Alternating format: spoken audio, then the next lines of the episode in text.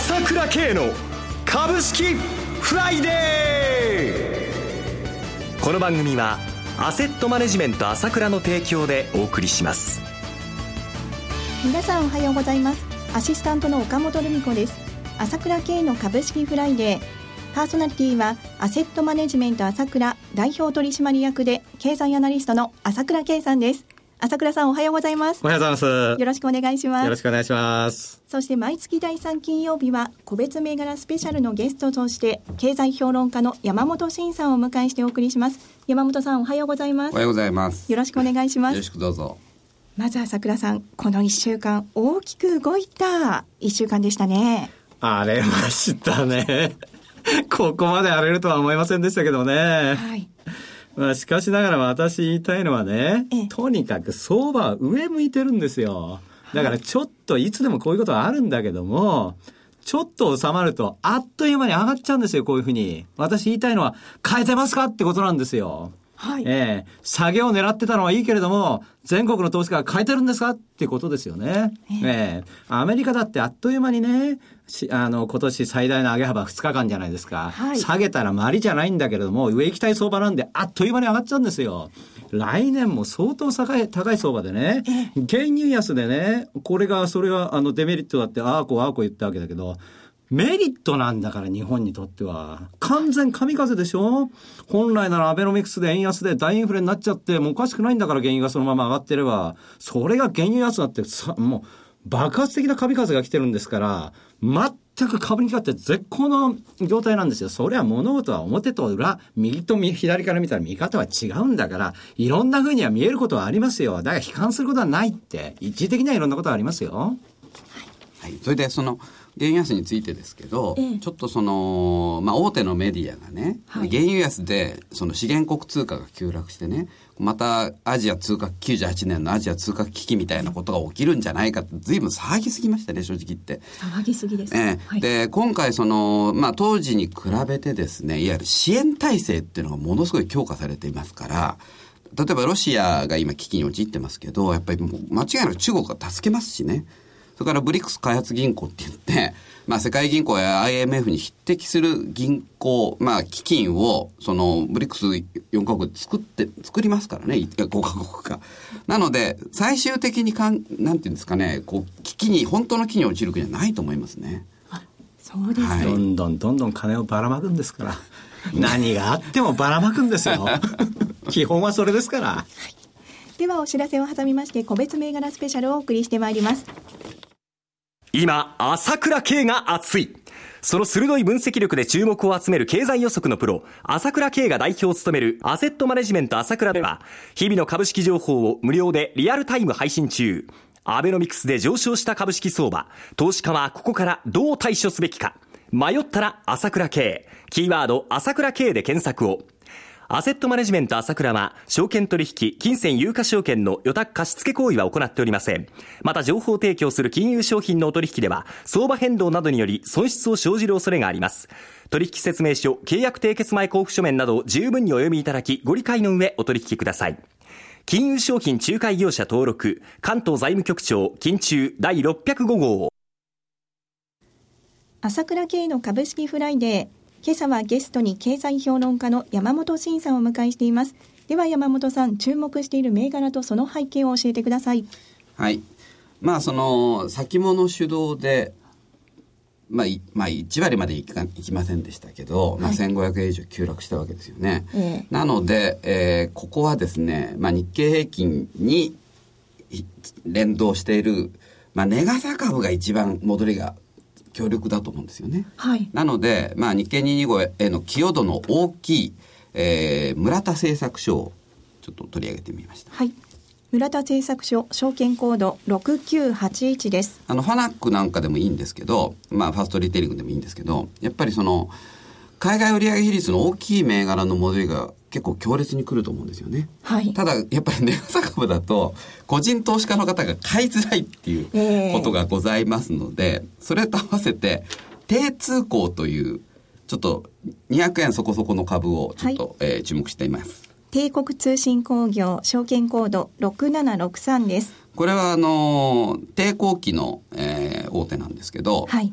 えーまあ、以前は AV 機器ですね。そのビデオだとかテレビだとか、そっちが主体だったんですが、えー今はその自動車向けに注力してまして、で、その、まあ、リーマンショック後、業績振るわなかったんですが、まあ、リストラが進んだのと、その自動車向けが立ち上がってきて、えー今、会社指標なんか見ると、いわゆる重要事象っていうのはついてるんですね。まあ、はい決算書にそれが中期があるんですが、これが今期2期連続営業黒字の予想で、今期まで取れると思うんですよね。で、PBR も PR もすごい低い株なんで、割安なんです相ね。当割安なので、えーちょっと、やっぱりこの、輸出関連えーの中の定位株の人気がこれから高まっていくんじゃないかなと思います。はい。それから同じ切り口でビブリヂストンですね。ブリヂストン証券コード5108です。で、ブリヂストンといえばですね、まあアメリカのファイアストン社を買収して、はいえー今やそのタイヤで世界シェアトップですね。ダントツですよね。利益でもダントツです。で、やっぱり売上の8割以上海外、まあアメリカが一番多いんですけどね。はいで、やはりその、生産がまあ、現地が多いんですが、やはりそれを、その利益を円に換算したときに、ものすごい増益率なんですね。3年で2倍ぐらいになってますから、この大型株なのに、これだけの利益成長は遂げてるって。そこがやっぱり注目で、僕はその来年、さらに円安が進むと見てるんですが、ええまあ正直その、原油価格の急落で、はいちょっと円安のピッチも一服すると思うんですけどね。まあ、もう121円台まで入りましたからね、一時。なので、まあ、130円台、まあ、140円近くの円安があってもおかしくないなと思ってますから、はいでそうなると、やっぱり輸出関連、特にやっぱり、あの、海外売上比率の大きい、この有料株ですね。これ意外高になるような気がしますけどね。ではお知らせに挟みまして注目銘柄について引き続き山本さんにお話を伺います。株式投資に答えがある。株高だからといって必ず設けられる保証はない。だからこそプロの情報が欲しい。そんな時に朝倉慶。経済予測のプロ、朝倉慶の情報は、アセットマネジメント朝倉のウェブサイトで、日々無料でリアルタイム配信中。迷ったら朝倉慶。キーワード、朝倉慶で検索を。アセットマネジメント朝倉は、証券取引、金銭有価証券の予託貸付行為は行っておりません。また、情報提供する金融商品のお取引では、相場変動などにより損失を生じる恐れがあります。取引説明書、契約締結前交付書面などを十分にお読みいただき、ご理解の上お取引ください。金融商品仲介業者登録、関東財務局長、金中第605号。朝倉慶の株式フライデー個別銘柄スペシャルでお送りしています。引き続き山本さんお願いします。はい。すみません。先ほど村田製作所が日経225に採用されてるって話しましたけど、採用されてませんでした。申し訳ない。あの、本当はその TDK をやろうとしたんですが、あの、はい最近割と最近やったので、ちょっと村田に入れ替えたんです。はいで、ちょっとそれで混乱してしまいました。申し訳ないです。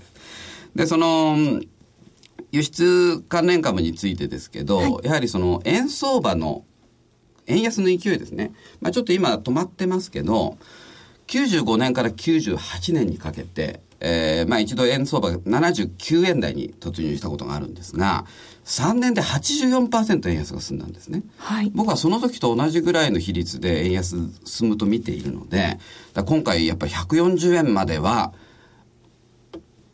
行くなというふうに感じてますから、やはりその輸出関連、えーまあ特にどうしてもその輸出関連で間違いなくその円安メリットが出てくる株って値傘が多くなっちゃうんですね、どうしても。ですけれど、ここはですね、やはりその、これから GPIF がどんどん買ってくるとなれば、どうしてもこの値傘の輸出関連変われますからね。で、僕ね、2ヶ月前でしたかね、トヨタを、僕はトヨタなんか進めたことないんだけどってここで進めましたけど、はい相当上がりましたからね、やっぱりその後。えーなので、ここは、ちょっと今まであんまり、そう、輸出の有料株手掛けてない人多いと思いますけど、個人投資家って意外に買ってないんですよ。ちょっと今仕込んどくべきじゃないかなと、このおしめは結構仕込み場なんじゃないかなと思いますね。はい。はい。で、次なんですが、まあ次は材料株ということで、まあ昨日トヨタを超える大商いになったマーベラス。はい。証券コード7844です。